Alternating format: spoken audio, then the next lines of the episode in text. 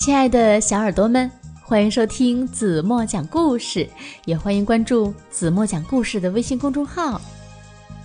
那今天，今天情况不太妙，因为子墨又要去拔牙了。嗯，还有两颗智齿要被拔掉呢，在心里默默的心疼子墨十秒钟吧。子墨是不是好勇敢呢？那为了不影响小朋友们正常听故事呢，子墨一大早爬起来就为大家录故事来了。那今天的故事呢，是一个小朋友特别推荐给我的，因为他要参加全国的讲故事比赛，所以呢，在这里跟大家分享一下这个故事，一起来听公用电话亭。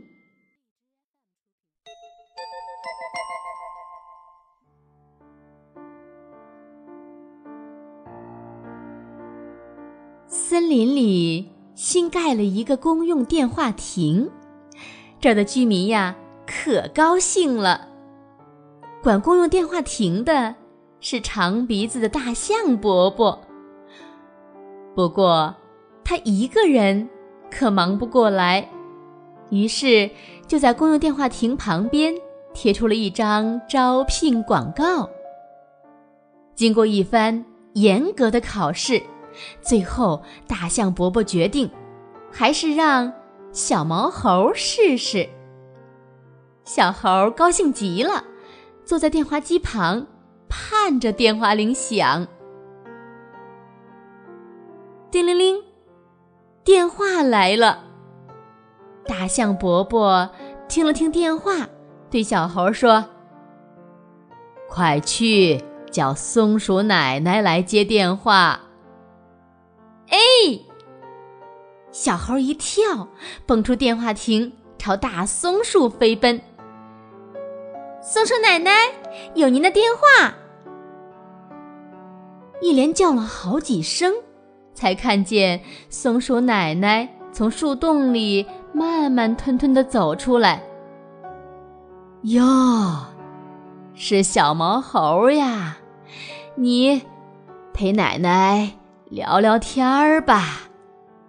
好。嗯，可是，可是有您电话呀。什么？电霸？电霸是什么呀？奶奶，不是电霸，是电话。哦，奶奶明白了，谢谢你呀。这一天，小猴叫东家，喊西家，累是累点儿，可是心里呀美滋滋的。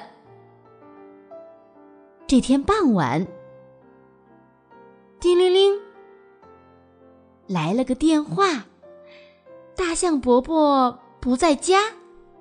小猴拿起话筒：“喂，您找谁？”嘿嘿嘿，小毛猴，我是你狐狸大姐呀！快，快把花公鸡给我骗出来，让他赶快到路上去接姥姥。小猴一听，急出一身汗。大象伯伯又不在，这、这、这可怎么办呢？哎！有了。喂，你是狐狸吗？我到现在还没有吃东西呢，你等着，好让我饱餐一顿。狐狸一听，啊，怎么是狮子的声音？吓得它夹着尾巴就噔噔噔的。逃走了。好了，亲爱的小耳朵们，今天的故事呀，怎么就为大家讲到这里了。不知道那个推荐故事的小朋友是否满意呢？也希望你在全国的比赛中能有一个好的成绩。那今天的问题是：小毛猴最后想了一个什么办法吓跑了狐狸呢？如果你知道正确答案，就在评论区给子墨留言吧，让子墨看一看谁是听故事最认真的孩子。如果你也想向子墨推荐你喜欢听的故事，也可以在公众号后面给子墨留言哦。今天就到这里吧，小朋友们，现在该乖乖睡觉喽，请大家闭上眼睛，进入甜甜的梦乡吧。完了，嗯，期待着明天。子墨牙不是那么疼，还可以给大家讲好听的故事。嗯，每晚八点半，子墨都会在这里用好听的故事等你哦。晚安了。